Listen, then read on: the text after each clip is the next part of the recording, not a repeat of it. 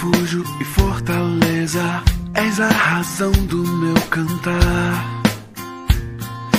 Rocha, abrigo, em tempos de incerteza, minha esperança está em ti. Bom dia, meus irmãos queridos. Estou aqui em casa, no refúgio do meu lar olhando pela janela um sol lindo que Deus criou nesse dia. E fiquei pensando sobre isso, sobre refúgio. E me lembrei do Salmo 2, um salmo que nos ajuda a compreender um pouco esta realidade do refúgio e como isso é importante para nós. O texto começa falando a respeito de como o mundo tem se rebelado contra Deus. Ele diz: Por que se amotinam as nações e os povos tramam em vão? Os reis da terra tomam posição e os governos conspiram unidos contra o Senhor e contra o seu ungido. É assim que o mundo tem se rebelado contra Deus. Versículos 4, 5, 6 desse texto, do Salmo 2, disse que do seu trono nos céus o Senhor põe-se a rir e a caçoar deles. A sua ira os repreende e em seu furor os aterroriza, dizendo: Eu mesmo estabeleci o meu rei em Sião, no meu santo monte. Deus, um Deus poderoso, Senhor de todas as coisas. O salmista, então, nos versos 7, 8 e 9, vai dizer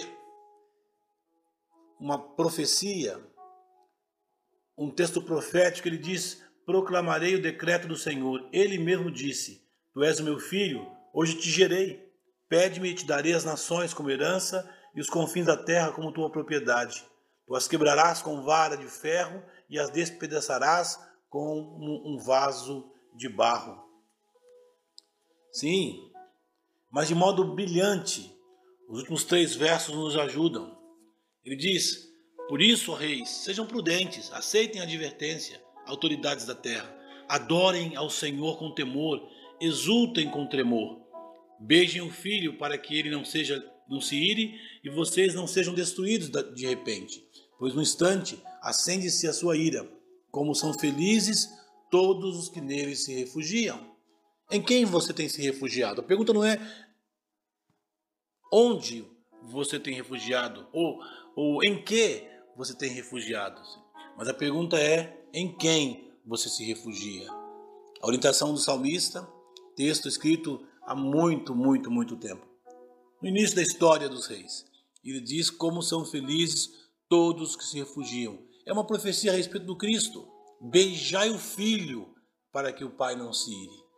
A pergunta é: por que precisamos nos refugiar nele? O ser humano está perdido distante de Deus, faz as coisas por si mesmo. E quando as coisas estão complicadas, difíceis, eles precisam de um refúgio, de um cuidado. Quando nós nos voltamos para Cristo, Ele é o nosso refúgio. Ele é o nosso refúgio bem presente na hora da angústia. Ele é o próprio Deus. Beijem o Filho, diz o salmista. Orientação do próprio Deus. Como fazer isso? Nos momentos de aflição. Ore.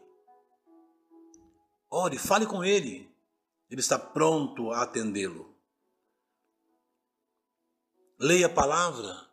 Encontre um espaço na sua agenda para é, ler a Bíblia, para poder encontrar o caráter de Deus, para poder perceber como Deus age e como Ele se mostra um Deus presente na sua vida.